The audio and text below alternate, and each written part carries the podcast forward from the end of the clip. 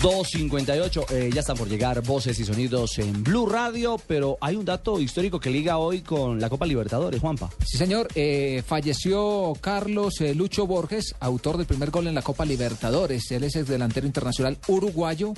Marcó el primer gol en el año de 1960, jugando para el Peñarol.